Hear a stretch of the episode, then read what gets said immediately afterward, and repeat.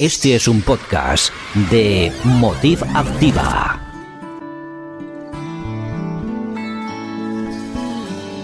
Yo soy feroz. Y también soy vulnerable. Sí, así somos. Claro, porque somos mujeres. Sería genial hablar sin tabúes de nuestro rol en la sociedad. Sí, que sea precisamente para hablar de cosas que no podíamos conversar antes en público. De los hombres y del amor y de la vida en pareja. De la feminidad y del empoderamiento. Y de tantas cosas más. Vamos a crear un espacio donde se hable de todas las cosas que antes no podíamos hablar, donde nos empoderamos ferozmente y también somos vulnerables, donde hay tanto amor que todo se puede conversar libremente, amorosamente, calurosamente.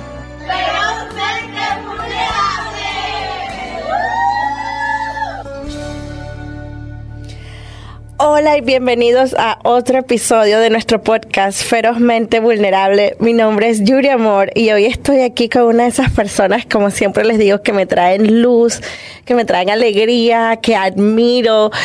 Esta es una persona que tiene su propio estudio de fotografía, pero también siempre anda tomándonos fotos por todos lados. Y me acabo de enterar que también es profesora de, de Zumba y de yoga, cosa que no sabía, pero que debía haber sabido, obviamente. Estoy aquí, un lujo y tener aquí a nuestra querida amiga Neus Más. ¿Cómo estás, Neus? Bien, gracias, Yuri, por tu invitación. Qué bella. ¿Esos ojos son tuyos? Ah, no. Prestados. Son prestados. Qué lindo, de verdad. Neus, cuéntame un poquito de, de, tu pasión rapidito por las fotos, el fitness y todo esto. Ah, bueno, este, bueno, son dos facetas que se entrelazan, pero también están separadas, ¿no? Sobre lo de la, de la danza y lo de la... En principio empecé con la música, con la danza, y me gustaba muchísimo porque tienes esa interacción con el público, eh, inyectas y te dan energía. O sea, es una relación sí. simbiótica. Sí. No solo es el instructor que está enfrente de ellos, sino que dependiendo del público también tú te llenas de energía. Este, llegas a ser desde el instructor hasta el psicólogo en muchas oportunidades. sí, porque a veces la gente va para estar como todo el mundo Terapia. en sus 15 minutos, en sus 45 minutos de alegría, ¿no? Uh -huh. O relajación, dependiendo del formato. Uh -huh. ah, siento que eso cuando tú estás en este mundo, de, por ejemplo, del, de la baile, del baile y de das clase, esos minutos son mágicos. Es como sientes que la energía como que fluye más, la gente se divierte, como que se olvidan los problemas por 45 minutos, todos están disfrutando. Sí. Entonces yo creo que eso es parte de la vida, ¿no? Tener ciertos un minutos. Outlet, un, sí, todo. Unos minutitos para ti. Todo es un balance. Uh -huh. Este, sea en la danza, después si quieres eh, meditar o hacer estiramiento, todo es un balance. Las cosas al extremo pienso que son malas. Uh -huh. yo, oh, que yo soy extremista con el chocolate. Eso lo digo aquí, es muy fácil decirlo, pero no. Yo soy extremista con el chocolate. Pero, pero sí, inicié bailando porque, bueno, en mi país yo estaba, yo aplicaba otra carrera, me gradué en otra carrera. Y cuando llegué acá yo dije, oye, quisiera hacer algo que me apasione de naturaleza, algo que sea natural. Este, y encontré que puedes dar clases de zumba. Uh -huh. Encontré la gran familia de zumba, fui a hacer como la, la, preparación para convertirme en instructor y después de eso me enamoré.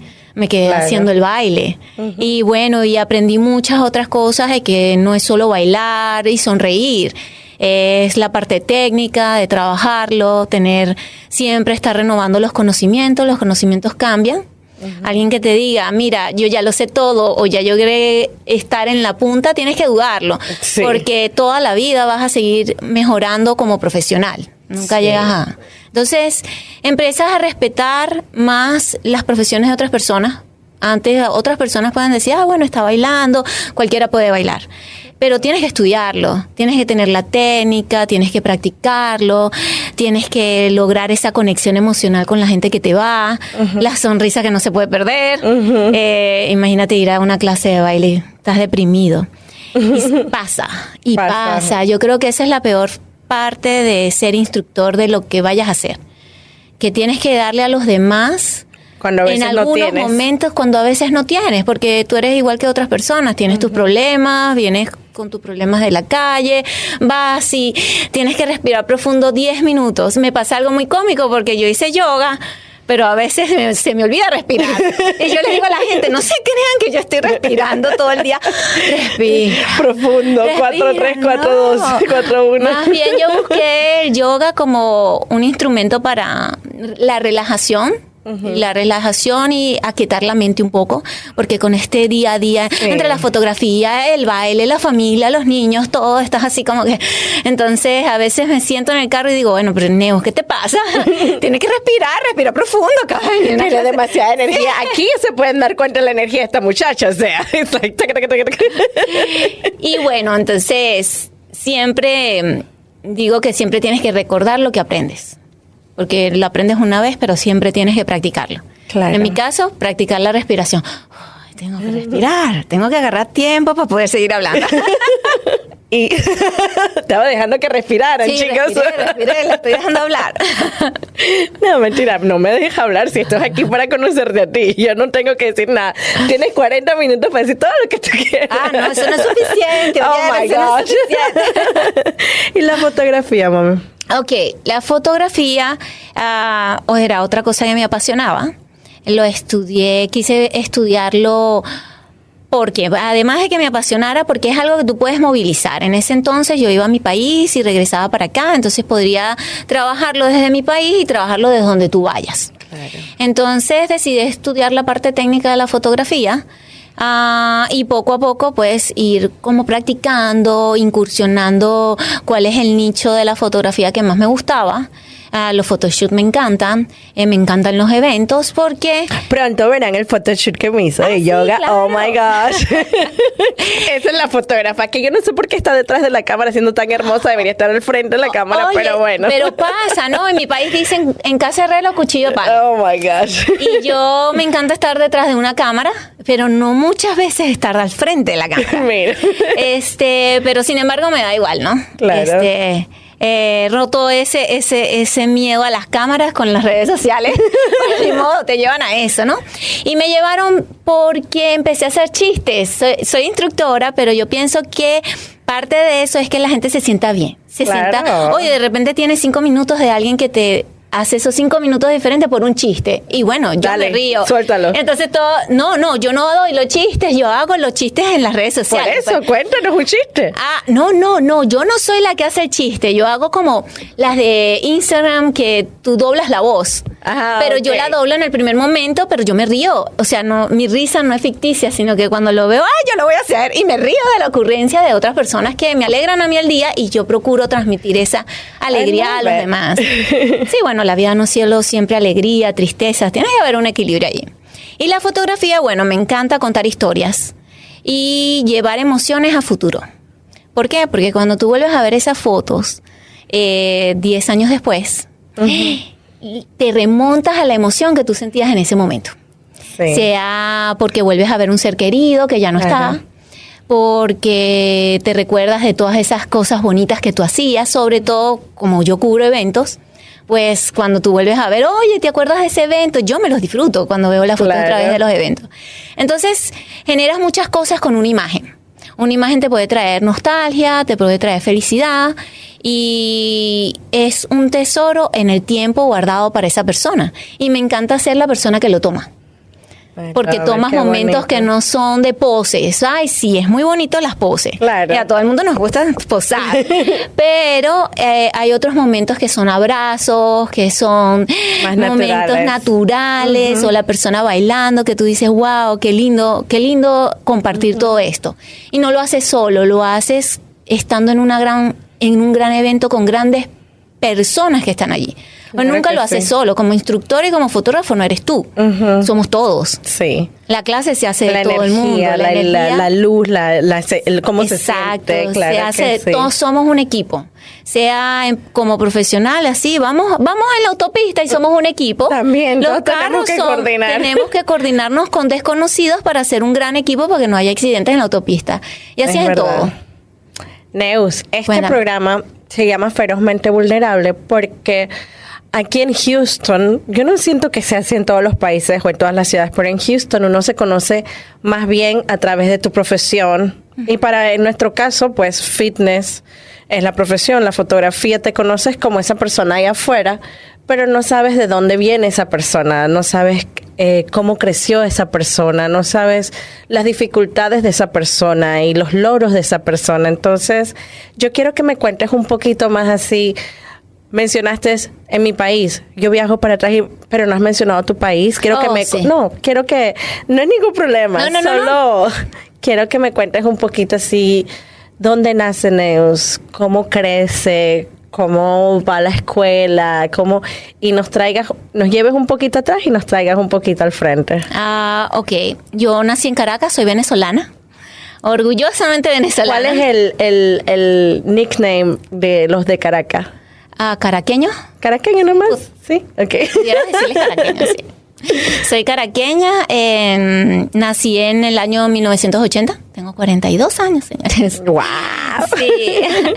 Y bueno, crecí mi familia con mi mamá, mi papá, mis abuelos, mi hermano, tengo un hermano menor, yo soy la mayor por nueve años. Eh, estudié, bueno, estudié mi bachillerato, lo que es elementary, middle school. en, eh, es como una ciudad satélite que se llama Catialamar. Y ahí, bueno, crecí, no puedo pedir más. Ahora estaba enfrente de la playa. Oh my Entonces, gosh. Mis abuelos me llevaban, me llevaban a nadar a la playa, a que aprendiera a nadar allá. Eh, mi mamá, bueno, siempre trabajó, también le daba clases a niños como para ayudarlos a hacer la, eh, sus deberes, sus actividades. Mi papá es ingeniero y trabajaba en Caracas.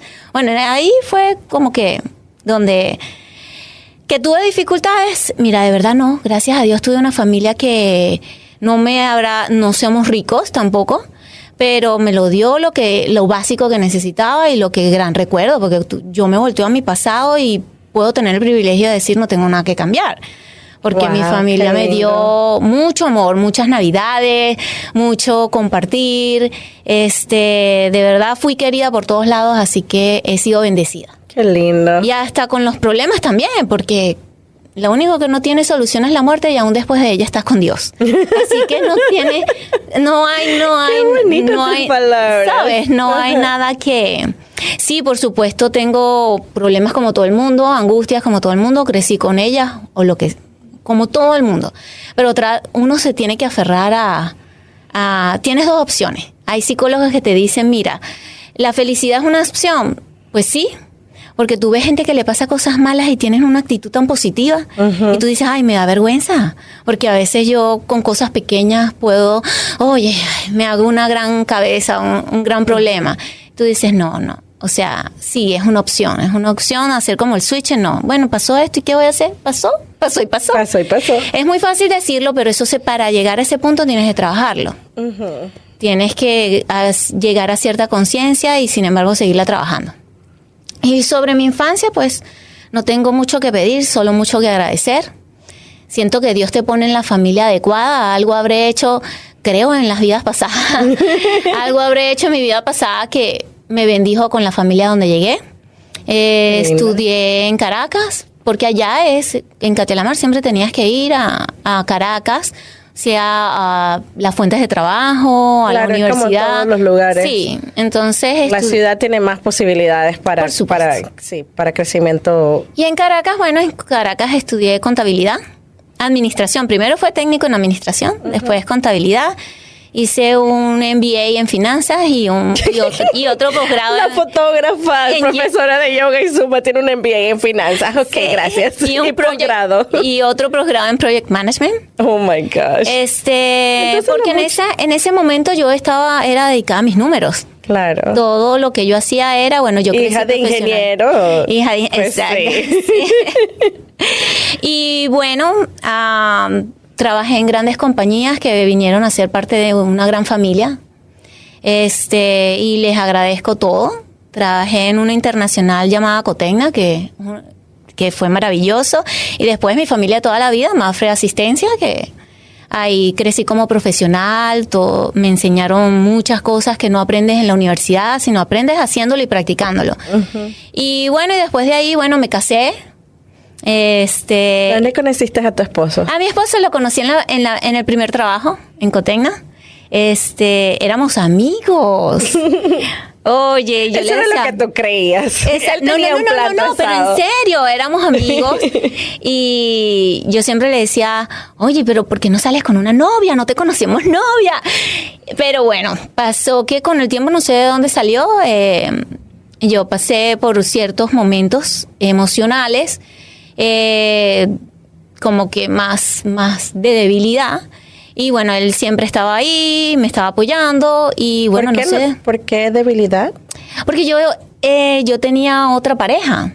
Ok. Entonces esta otra pareja, bueno, fueron, duramos ocho años, pero bueno, no funcionó. Eh, por nada en especial, no hubo ya conexión, entonces no funcionó, pero yo no estaba preparada para eso. Yo no estaba preparada para ese cambio o para esa, para terminar. Para yo estar preparada me tomó un año antes de cortar la relación. O sea, ese dicho que dicen la mujer se va antes de terminar es totalmente, Sí, en mi caso lo sí. aplico. Oh, yeah. Sí, se va Tú mucho lo tiempo antes de intentas, tú lo terminar. respiras, tú lo rezas, tú lo analizas, tú... Oye, no todas las mujeres, ¿no? Tengo amigas que queriendo y amando han dejado a su pareja. Y las admiro muchísimo. Yo no he podido hacer eso. no he podido hacer eso. Yo creo que yo fui más cobarde en el sentido de yo tuve que trabajar con todas las cosas que estaban pasando y cuando ya yo no, ya era como, nos estamos lastimando mutuamente, pues ahí yo decidí. Pues Mejor. decidimos, porque eso fue de mutuo acuerdo. Una relación no falla ni si es grande por una sola persona, falla por dos. También yo era muy inmadura, ¿no? No es que ambas partes hicieron su parte. Entonces, posterior a eso, bueno, conocí a Fran, que es mi esposo. Y oye, eso fue, yo mi flecho es por la admiración en conocimiento. Era una cosa que yo decía, wow, pero ¿cómo, cómo hubo este cambio, esta faceta tan rápido entre amigos y pareja, ¿no? Y, pero bueno, existió. Y bueno, y después de ahí, bueno. ¿Pero qué dices? esto. ¿Que él era muy inteligente? Sí, bueno, era una persona que tiene algo que enseñarte, sí, siempre. Y tiene una visión a futuro extraordinaria. Entonces, clásico. por más que yo pueda estudiar y todo, yo tengo, no sé, no sé si es un defecto porque todo, las cosas son muy mm, subjetivas, depende de los ojos que lo miren. Claro. Pero yo soy más emocional. Soy más apasionada. A mí me mueve es algo que me apasiona, me emociona. Él no. Él es más como centrado de. No, para que tú le puedas ver algo que le apasiona, se, se- se frena. Entonces él es más como, ha fungido más como ese pilar de céntrate, no, no te, no seas tan emocional. Pero yo pienso que en esta vida dejamos es eso, emociones. Claro. La gente se acuerda de cómo los hace sentir, no se acuerdan de otras cosas, sino Exacto. tú ves a una persona y lo primero que recuerdas es, wow, qué momentos he pasado con esta persona. Y yo igualita, entonces yo cam- somos una antítesis, él y yo, pero que nos hemos engranado. Este, y bueno, él ha sido mi, mi, mi centro, mi, no, Neos, vamos a... Entonces al principio yo rebelde al fin, parecía una adolescente, siempre decía, no, es esto porque se yo- ve como un adolescente, aclaremos. bueno, yo siempre decía, bueno, yo quiero esto o voy a tomar esta decisión, pero ¿por qué tomas las decisiones así? Bueno, pues ¿por qué la voy a tomar? Pero el tiempo, pero el tiempo me, ha demos- me ha demostrado que la visión de él es un poco más... A largo paci- plazo. No, no, es como ser paciente y evalúa más las cosas. Entonces me ha dado ese, esa chispa de frena un poco esa emoción, frénate un poco y ponle un poquito más de cabeza a las decisiones que tomas. Entonces que todo es un balance. Muy emocional te causa muchos problemas, muy cerebral te causa otros. Entonces trato de absorber un poco su cerebral. Sí, muchas en mi veces vida, las sí. personas que, que, claro, como dijiste, emocionales, tenemos muchos problemas cuando tomamos decisiones así. Sí. Y a veces también las que pensamos mucho, entonces no tomamos decisiones porque te analizas todo para atrás y para adelante y terminas en un cero que no logras moverte a veces, sí, los extremos como dijiste. Sí. Una vez en el medio y con alguien que pueda analizar las cosas Eso. contigo y Mira. me parece súper lindo. Cada uno de nosotros y con las personas que nos encontramos en esta vida so- tenemos que hacer un yin yang. Que explica que una la parte negra es como que la cosa mala de la persona, siempre algo de una persona mala tiene algo bueno, que es el ojo blanco. Y la parte blanca, que es una persona buena, siempre tiene algo malo porque es el ojo negro. Entonces, cuando se unen es que tú nunca vas a encontrar 100% una persona buena ni 100% una mala. Y cuando creas una relación de amistad con pareja o con amigos, es eso. Entonces, nos volvemos simbióticos. Entonces, con relación a mi pareja, bueno, lo que me falta a mí me lo dio él. Ahora, yo no sé si él te dirá lo mismo de mi parte. Claro que Eso sí. no lo sé. Oh my gosh. Este, pero, pero. Estoy segura que tú eres su vida y que o sea, tú eres su luz y su luz. Like, no, imagínate. No, bueno, no es su luz cuando le prendo la luz. Este, él quiere ser muy papá de todo el mundo, entonces. Pero para mí, lo único que tengo claro es que son las personas para mí. Ajá. Y él es eso para mí, ¿no? Mi balance y bueno, mi gran... él- yo sí, o sea, para mí es como me dice un amigo, oye, pero tú ves a Franny, yo sigo enamorada de él como toda la vida. Ay, qué Desde lindo. todo, siempre, siempre. Qué bello. Neus, vamos a tomar un break rapidito. Ok. Y regresamos con un poquito más de conociéndote, con Sí, claro. saber quién eres, de dónde vienes y a dónde vamos. Ok. Ya regresamos con Ferozmente Vulnerable. Estás escuchando un podcast de Motiva. Empoderando tu vida al máximo. Y ahora, continuamos con más.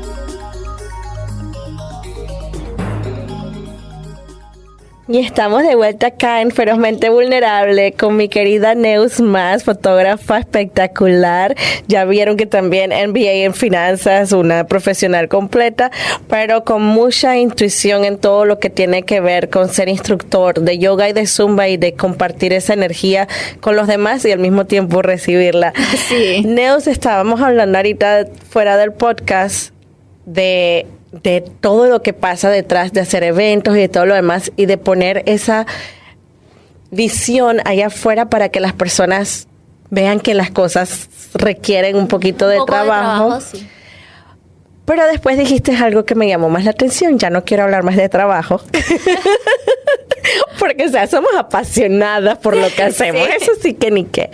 Pero mencionaste una cosa muy importante que es justo el podcast, la vulnerabilidad. Me dijiste que no querías que. Cuéntame lo que estábamos hablando. Ah, que me cuesta mucho que la gente a veces, bueno, retomando para que entiendan, eh, yo te estaba explicando que a veces las personas van a los eventos o ven a una persona. Acerca el micrófono. Ah, van a los eventos o ven a una persona, oye, que les va buenísimo y siempre ves en las redes sociales que todo es maravilloso, pero pasa que no es así. Entonces, con las personas que a veces tengo el honor de trabajar, es, les digo, oye, muestren más lo que, que los, los tras cámaras, todos los que les lleva a sentarse, a ponerse ahí, a llegar ahí, porque cuando las personas están del otro lado dicen, wow, mi vida me va tan más, perdón, mal, y a esta persona le va de maravilla, y no es así. Entonces, cuando ya tú te abres y le dices a la gente, no, mira, todo lo que me cuesta, todo lo que creo que estás haciendo con este post también, de que conocer a las personas, y, y normalizas que hay momentos buenos, malos, te, está bien no sentirse bien. Está bien que tú te sientas deprimido porque es situaciones de la vida, tú no siempre vas a estar sonriendo. Pero en mi caso me cuesta un poco más mostrar esa faceta de, oye, me, me va mal. Pero no porque yo piense que tengo que verme como una estrella frente a las demás personas. Yo tengo mis fracasos. y gracias a ellos creo que uno debe aprender y seguir creciendo. Es fácil decirlo, pero duelen, duelen. Porque tú tienes tu autoestima y un fracaso te pega en la autoestima y todo lo que lleva en esta normalidad. Me- Dijiste que, no, no, me querías. gustaba usar a las personas como pañito de lágrimas más una una o dos son mi- mis amigas más cercanas pero ya, ya entendieron que ellas ya respiran profundo cada vez que llamo pero es porque siento la necesidad de volver al mundo lo que el mundo me ha dado he recibido tantas buenas energías de muchas personas en el transcurso de mi vida que ir hacia una persona para drenar lo que me pueda pasar mal por una percepción mía que quizás estaba equivocada o correcto, no siento como, no siento como que te estoy poniendo un peso adicional. ¿Sí me explico? Pero ¿Cómo decirte? estás diciendo las cosas un poquito como deberíamos mostrarnos como somos y después, pero no voy a compartir esto contigo, solo lo voy a compartir con la persona que confío. A las personas ya les pasan muchas cosas. Ajá. Este, y puedes estar ahí para escuchar y para decirle de forma clara, oye, a mí también me ha pasado como estoy hablando contigo. Pero cuando de verdad yo estoy derrotada, me da, este, no quisiera cargar a las personas. Uno carga a las personas. Cuando estás feliz, cargas de felicidad. Cuando estás triste, también las cargas de eso. Y ellas no se merecen eso. ¿Sí me explico? Te explico, pero, y no quiero decir no estoy de acuerdo, pero creo que tal vez hay un poquito más de, um, de, de, esa conversación que debemos tener. ¿Por qué? Porque se habla de qué pasa cuando uno es líder que uno siempre cree que tiene que estar fuerte al frente, tener you una estrategia y planear. Pero cuando no es un líder que al revés te entregas y dejas que las personas te apoyen, te digan la solución, la busquen ellos también, entonces se convierte en una familia y logran todos avanzar juntos en vez de tú llevar solo la batuta. Por eso te pregunto un poquito más y no es que no esté de acuerdo contigo. Imagínate, Ay, no. tenemos tantas personas. Bueno, es que yo estoy de acuerdo que... conmigo muchas veces. No te preocupes con que no estés de acuerdo. Yo no estoy de acuerdo a veces conmigo. Así es que es más en profundizar que en, que en, que en contrarrestar lo que estás diciendo. Es como, cuéntame un poquito más de dónde viene eso de, de no compartir, porque es que estamos en un círculo que somos bien unidos bastante. La, no, es, no, son solo dos personas que están contigo la mayoría de las veces. Entonces, ¿por qué viene eso de, no, no, no, esto solo con estas dos personas? Mira, yo creo que es algo na por naturaleza, por, para decirlo de esa forma. Es algo que es mi personalidad. Ajá. Este que sí, fíjate, yo puedo compartir que me han pasado cosas malas, pero ya en un estado de balance.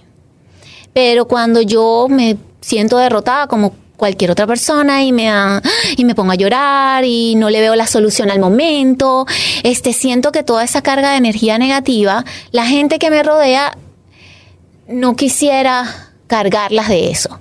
Entonces yo me encierro, es porque es mi personalidad. Me encierro y trato de buscar una solución. Aún con esas personas dos más cercanas, ellas me conocen. Uh -huh. Tienes tres días sin llamarme. ¿Qué te pasa? ¿Qué te pasa? O sea, ¿qué te pasa? No me llamas porque yo hablo hasta por los codos. Pero era algo de chiquita. Tú sabes que mi mamá me echó una cuento que cuando yo estaba en el, en el chiquita, como de cinco años, yo terminaba las tareas primero, pues sacaba todo bien primero rápido para, para pararme y empezar a hablar con todos mis compañeros. Oh, la mariposita. Entonces, y la profesora no le gustaba porque decía, bueno, pero ya va, no me estás dejando que los niños se concentren y terminar rápido solo para hablar. Y entonces, bueno, pasa que... Pero cuando tú me ves que estoy como callada Calladita. y también tengo mi parte introvertida, eh, aunque no parezca toda la gente, tú, tú eres introvertida. No, pues pues a mí sí. sí me pareces introvertida. Sí, sí, sí, lo soy. Sí. Y de hecho, cuando estoy en eventos.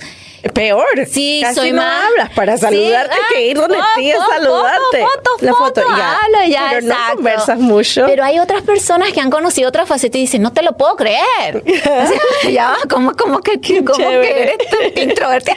Pero sí lo soy. Este, y mis amigas cercanas lo saben. Uh -huh. Este bueno, tú te diste cuenta ya. Sí. No necesitas ser muy cercana, ya te diste cuenta. Este, pero sí, sobre, sobre eso, porque a veces pasa que mi percepción ante un evento eh, no es la más adecuada. Entonces caes en algún punto en el que tú necesitas centrarte, decir, bueno, ¿por qué tú piensas esto de lo que pasó? Bueno, te va a tocar darnos un ejemplo concreto. Ah, darle, darle un ejemplo concreto. Si no, el podcast no va a ser interesante. Deja, de, déjame buscar. Este, wow. ¿Cuándo pasaste por una situación que fue así, como llamas tu derrota, que te sacó de tu balance? Espero que ya esté balanceada de nuevo, no es sí. que, you know, lo que te sientas cómoda compartiendo, pero cuéntanos una historia así que que fue un poquito, gracias a Dios, tenías a tus amigas y me imagino que a tu esposo, tu mamá, Yo lo que sea que pienso necesitaba. cada pero... vez que me tenía que regresar de mi país. Mm. Y porque como al venezolano que le preguntes, no creo que todos, pero sí el, un gran porcentaje, eh, no quizás no teníamos un país con muchas comodidades, que sí las había, pero teníamos un país con muchas emociones y familia. Entonces en Venezuela era muy difícil que tú te fueras a vivir a otro lado. En Venezuela tú buscabas siempre, bueno, mi mamá está allí o lo máximo que me mudo es a 30 minutos, porque siempre nace, crece y te mueres con al lado de tu familia, porque es eso y tus amigos, toda la cercanía. Y cada vez que yo tenía que regresar a Estados Unidos, no supe manejar esa situación. Yo salía, yo viajaba, pero eso de estar lejos de mi familia fue como, fue un impacto tremendo porque lo dejas todo, te vienes con la ropa y si acaso, toda tu vida tiene que entrar en dos maletas. Y yo vine en una buena posición, en el sentido de mi esposo vino por una transferencia, no vine en Claro, una posición de que que no, gracias a todo su trabajo, a nuestro trabajo, pues logramos estar aquí. Pero igual éramos nosotros dos solitos. Y yo era mamá, papá, mi abuela, mi hermano, todo el mundo. Y mis amigas que siempre fueron como mi familia. Entonces cada vez que yo viajaba a Venezuela y me tenía que regresar, pasaba como un mes deprimida, horrible. Hoy en día yo digo, oye, pero chica, si yo me retrocedería de levántate de esa cama, que es un país hermoso, levántate y sal. Vete para los centros, com- no sé, vete a un centro comercial, a la playa, a Galveston, a lo que sea. Conoce antes, conoce Zumba antes, para que tú veas cómo se te corta esa depresión. Pero en el momento, y te lo puedo decir riéndome, pero me costaba muchísimo. Claro. Lloraba, la pasaba la pasaba muy mal. Este, mis amigas, gracias a Dios, fueron un buen refugio. Pero bueno, yo creo que en ese momento yo no me drenaba tanto con mi familia. Y fue eso exactamente. No quería que mi mamá se preocupara por mí. Ahí está. Y entonces llamaba a mi amiga o me encerraba. Entonces ya Era por proteger a las Pro- personas que claro, aman. no quería- Eso era lo que quería llegar. ¿Qué está detrás de, de esa expresión de no solo a dos personas? Es proteger a las otras que tienes, de, de poner esa energía en ellas. Ay, porque como esas dos personas ya saben la loca que hay en mí. Sí, no, y esas tenemos dos esas ya no, les personas. ya no les interesa. Si yo no me- dos personas, las amamos. ya no les interesa, ya, ya, bueno, eres así, no sé qué. Este, no, pero, ya entiendo entonces de dónde ellas ya tienen, ellas ya me conocen, no se van a preocupar porque saben que de la bajada no te toca más que subir. O sea, cuando estás abajo, ¿para dónde vas? Para arriba, porque dicen que bueno, que te caes y tienes que subir, claro, porque no te, no puedes ir más abajo.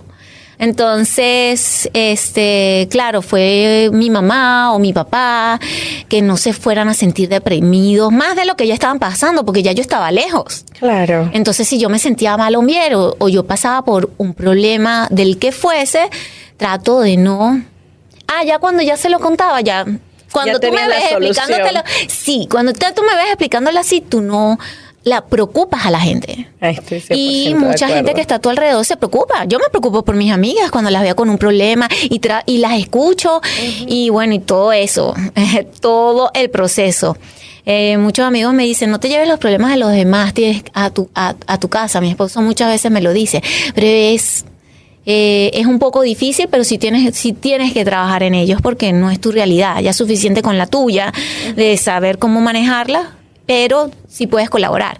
Y eso es lo que me pasaba. No me gustaba, o aún no me sigue gustando que cuando esté en ese periodo en el que mi percepción está tratándose de ubicar, tu brújula está tratando de ubicar bajo un- ese hecho, hacer que los demás se preocupen por algo que tú vas a solucionar.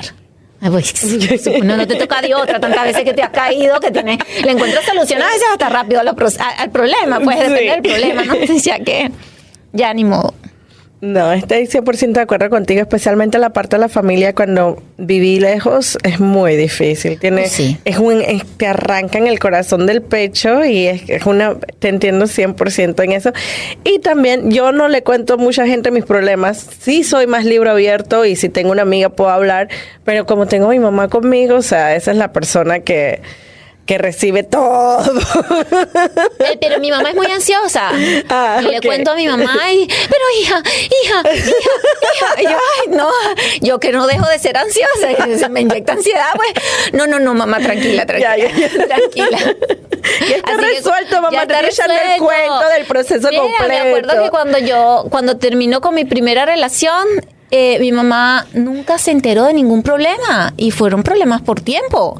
Nunca se enteró. Yo lo pasé sola en mi cuarto y con esa persona, ¿no? En, el- en todo el conflicto.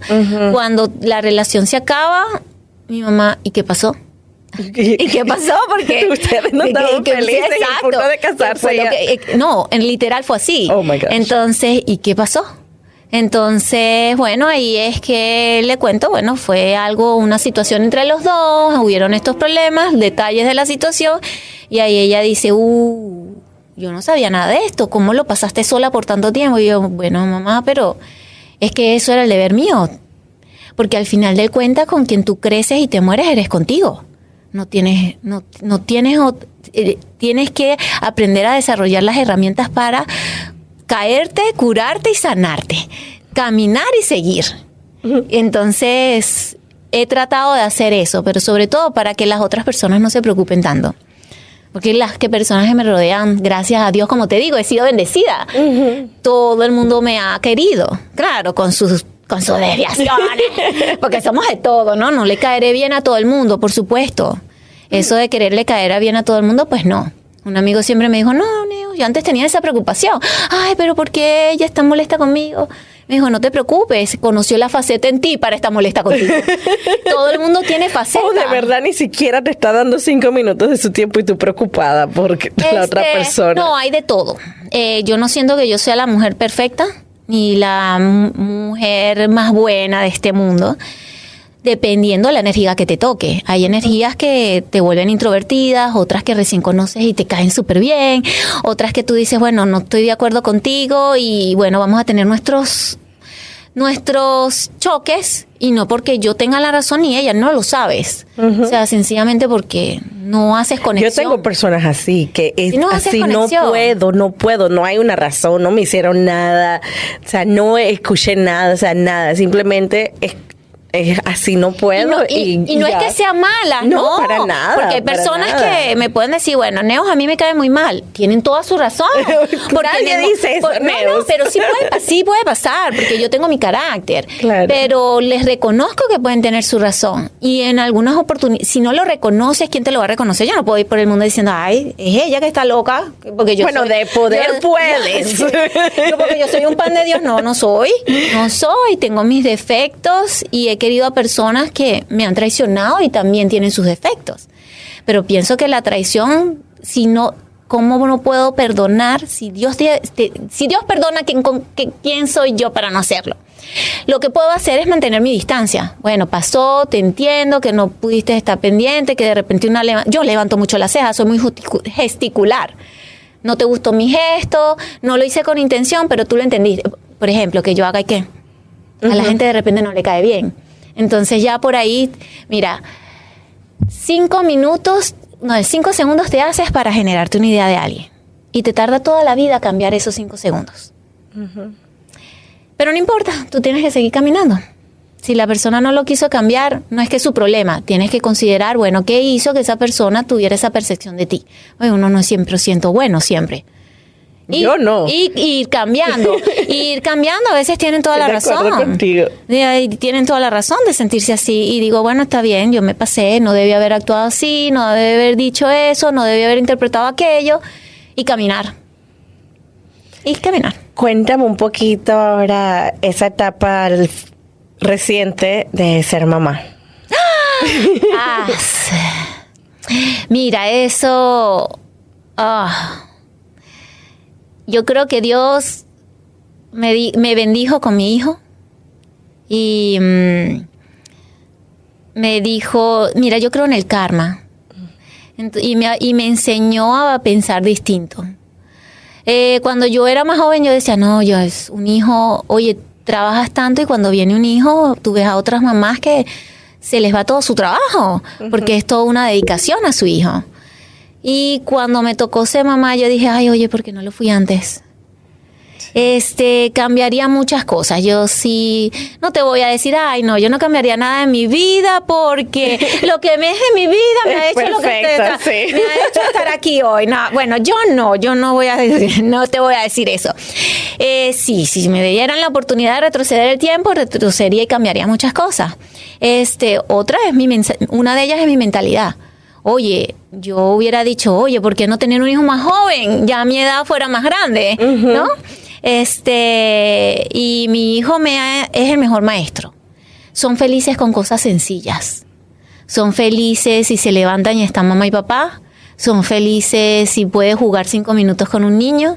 Son felices con cosas tan sencillas que al adulto le debería dar pena porque se angustia tanto con cosas que no son relevantes.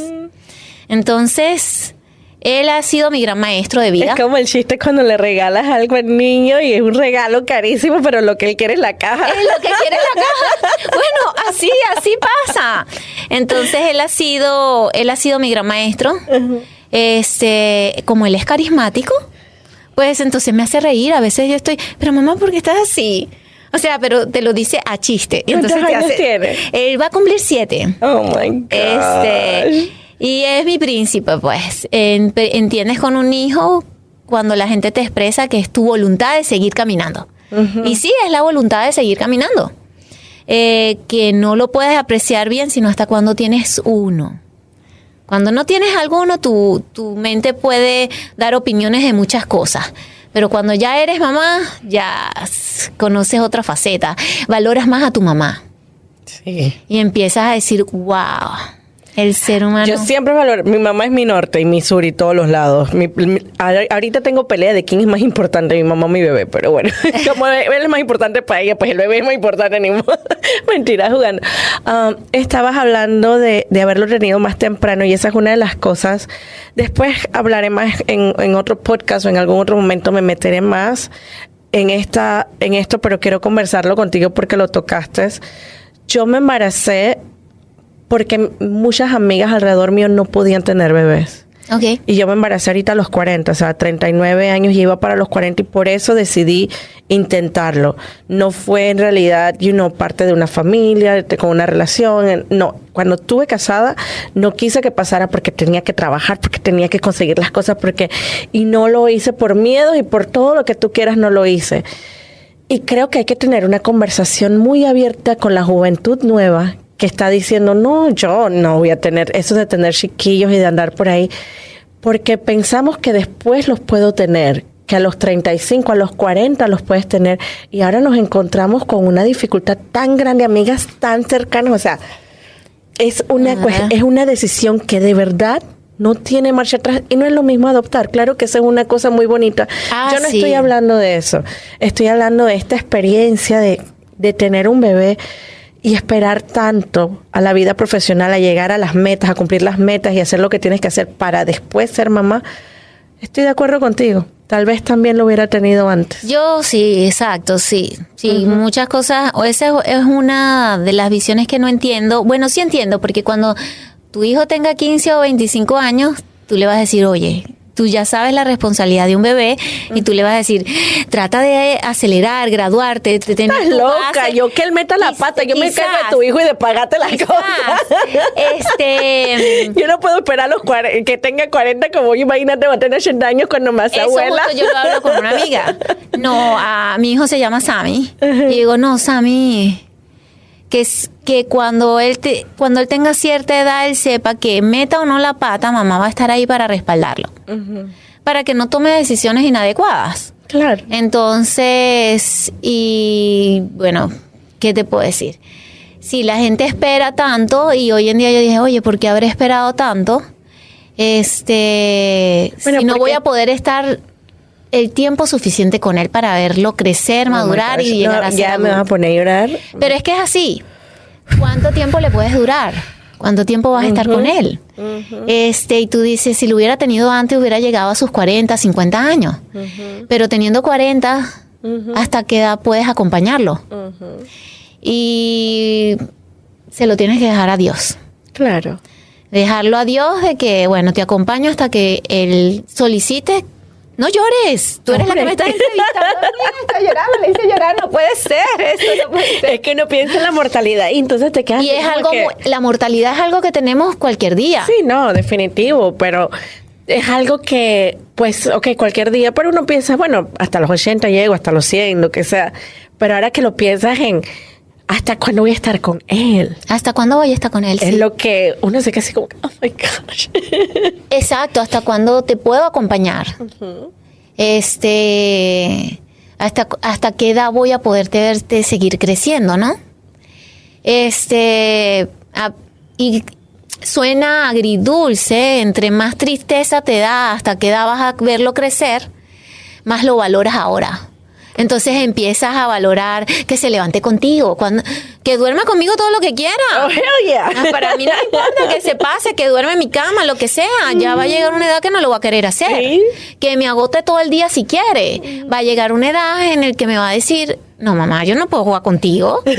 Entonces, las cosas se tienen que hacer en su momento. Pues sí. Yo no puedo pretender que cuando tenga 20 años volver a jugar con él como tenía 5. ¿Y cómo tú le echas el tiempo atrás? Y tú solo aprendes eso cuando estás en el futuro y tú quieres retroceder el tiempo y no puedes hacer. No puedes cambiar lo que hiciste en el pasado. Entonces, si no puedes cambiar lo que hiciste en el pasado, tienes El que tratar de... presente, Tu enfócalo. presente es el pasado de tu futuro. Entonces ahí tienes que trabajarlo.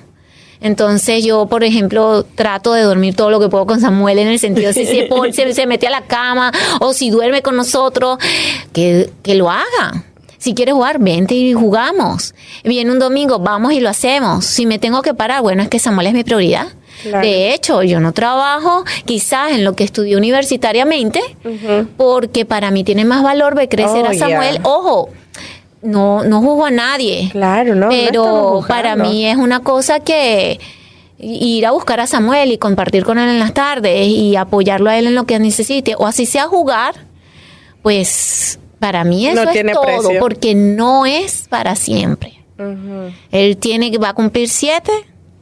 ¿Cuánto me quedan? ¿Siete años más?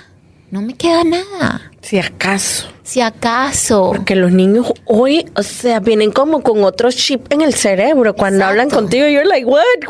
¿Tú tienes No, 13 no me años? queda- no me queda Dios nada. mío. Y bueno, eh, compartir con él, tratarlo de educar para cuando, si él quiere tener una pareja, cuando quiera tener a su pareja, a su novia a su lado. Este, porque siento que las mamás de los varones tenemos una responsabilidad ardua de el machismo empieza por la mujer. Eso es triste. Sí, oh my God. Hombre machista tuvo mujer machista. Mamá. Entonces, Hombre machista tuvo mamá machista. Exactamente. Entonces, eh, quiero que él encuentre, yo no lo quiero criar con que, que sepa hacer todo y en en la casa y todo para que su relación le dure. La responsabilidad de darle un hombre hecho y derecho a otra mujer y que le dure su relación. Porque lo que menos quiero es que le vaya mal en su relación y tengo que darle las semillas para que cualquier mujer le ah, logre engranar. Ay, si le va mal, bueno, son cosas de Dios o Sí. cosas de ellos. Pero tratar de que no sea un hombre que la vaya a hacer sentir mal, porque la mujer es que la trate como princesa. Este, y yo soy la responsable de esa consecución por ser mamá de un varón Estoy de acuerdo para que ese varón crezca con ciertos valores y marque una diferencia. Claro sí. Ciertamente. ¿Y por qué quiero que marque esa diferencia? Porque quiero que ella eh, es la continuidad cuando yo me vaya de un amor verdadero que él va a tener. Ay, qué lindo. ¿Me explico? Entonces quiero que ella esté con él y envejezca con él. Y así que a mí me toca tener nueras, amarlas, a- amarla y brindarle lo más bonito que pueda brindarle la familia de su esposo, que es compañía y apoyo. Ella tendrá todo el apoyo del mundo, a cualquier edad que mi hijo la tenga. Si esa es la mujer que la amó, no me importa cómo sea, venga. Si mi hija la ama, yo lo ama, yo la amo a usted. ¿Esa es la relación que tienes con la familia de tu esposo? Esa, sí, yo creo que, este, bueno, sí, hasta cierto punto sí. Es una familia como la mía, muy constituida. Este, vivimos lejos con ciertas cosas distintas, pero sí me gustaría que de repente tuviéramos más esa conexión, pero oye, vive muy lejos. No, sí. Entonces, para mi hijo quiero, quiero, bueno, ese idealismo, uno es muy idealista, pero la realidad pero a veces, bien, aim higher, la, realidad a veces te dice eso no es posible, pero siento que ella va a ser la consecución. La co- no que haga, no, no quiero un niño que busque, ay, me voy a casar por mi segunda mamá. Ay, no, mija, sa- sacúdaselo porque entonces no sirve ese muchacho. Porque eso no es así. Sacúdaselo, váyase. Sino que no se me que es mi único hijo. Por ahora, entonces que él sepa cuidar una relación hasta que envejezca, porque ahora discute cinco minutos y ya nos divorciamos, Sí, listo. ya, acabó. Sí provoca, ¿verdad? Claro que provoca. Yo soy humana y mi esposo también, claro que provoca. Pero tienes que respirar porque si las cosas así son de fáciles, imagínate. Entonces, que, que la valore, que la quiera y que ella continúe hasta donde no llegue yo. Pero en algún mo- momento Bueno, no, hasta, hasta que empiece ella, ¿no? Ella empieza. Porque sabes que los amores hay gente que celan a las mamás, celan a las nueras. Oh, y yo my no he entendido mucho eso, ¿sabes? Porque cada persona tiene su lugar en, en la vida de un individuo. La mamá no puede ser la esposa, la esposa no puede ser la mamá, la hermana no puede ser la esposa.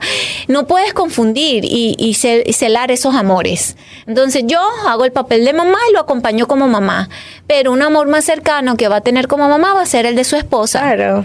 Entonces es el que amor de familia, del día a día, el amor de, todo, familia que del le dure hasta apoyo. que hasta que él envejezca. Y si quiere estar solo, pues también que esté solo. no, porque a veces elegimos rápido por temor a estar solos. Sí. Elegimos mal.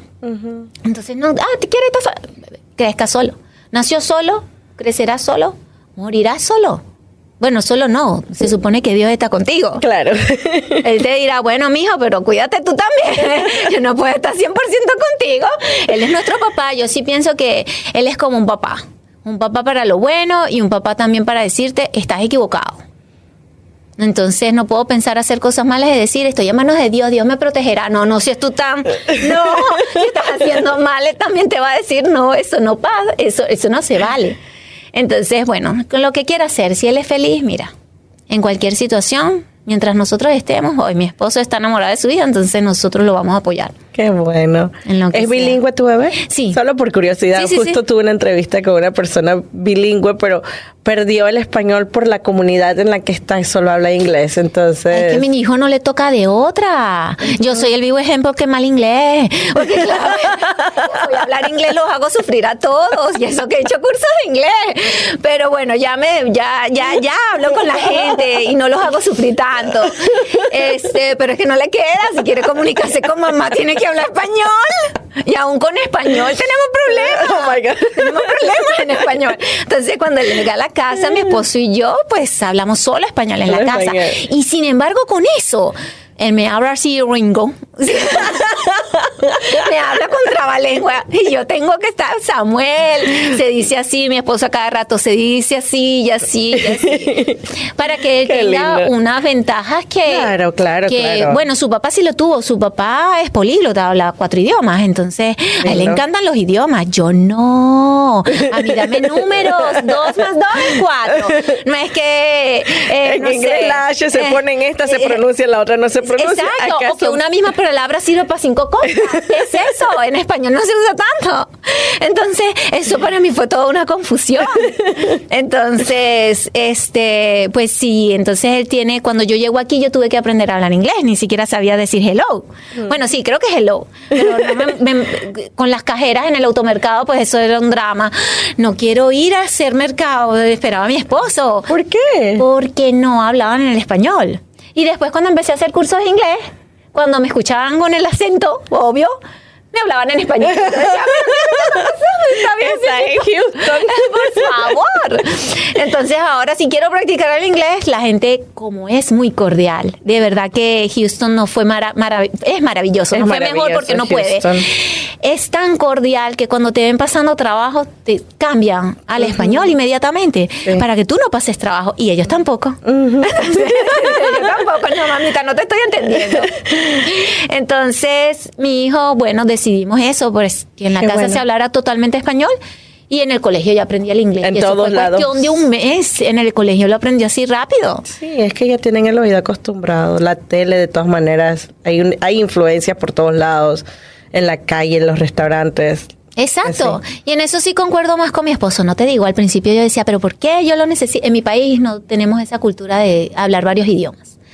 Cuando abres las ventanas al mundo, tú dices, claro, hijo, usted tiene que aprender todos los idiomas que usted quiera para que sea como su mamá, para que pueda hablar con todo el mundo. para que pueda hablar con todo el mundo. Es chino, habla en chino. Y lo mareo una hora hablando. ¿Y usted qué hace? Cuénteme de su vida. Y en francés, en inglés, ¿tú te imaginas que yo supiera varios idiomas? Oh my God. Me conmojo mucho, me conmojo mucho porque no paro de hablar. Imagínate. Se nos acaba el tiempito, pero siempre le pido a nuestras invitadas que nos dejen con un mensaje de amor, de cariño, de luz para que sigamos siendo ferozmente vulnerables. Te dejo el espacio para lo que nos quieras decir. Bueno, ah, Antes de eso, quiero decirte que me ha encantado conversar contigo y que pienso que tienes una mente muy bonita y con muchas cosas para entregar. Espero que lo hables más seguido. De verdad, me encanta la manera que tienes de ver la vida. Solo quería decirte eso. Pero por favor, ¿con qué nos dejas? ah, bueno, en esta vida estamos de paso. Unos pueden durar a los 80 y otros ni siquiera se levanten mañana. Este, cada minuto, para que no te arrepientas de tu futuro, haz bien tu presente. O trata, trata, trata de disfrutar más tu presente. Eh, hubo una enfermera que hizo un libro y decía las últimas cosas de las que las personas se arrepienten. Y básicamente el mensaje era ese. Nos arrepentimos de que ahora, ahora, porque no abracé tanto a mi hijo. Porque ayer no lo abracé tanto. O porque ayer perdí el tiempo pensando en cuánto dinero voy a ganar. Claro, tienes que pensar en eso, pero Sí. en cosas que no son importantes para caminar. Este, estamos de ratico. Entonces cuando nos sentamos molestos, respirar, recordarse, respirar, respirar y decir, pasó. Ah, ya pasó, pasó. La página, el libro se lee pasando páginas, ¿verdad?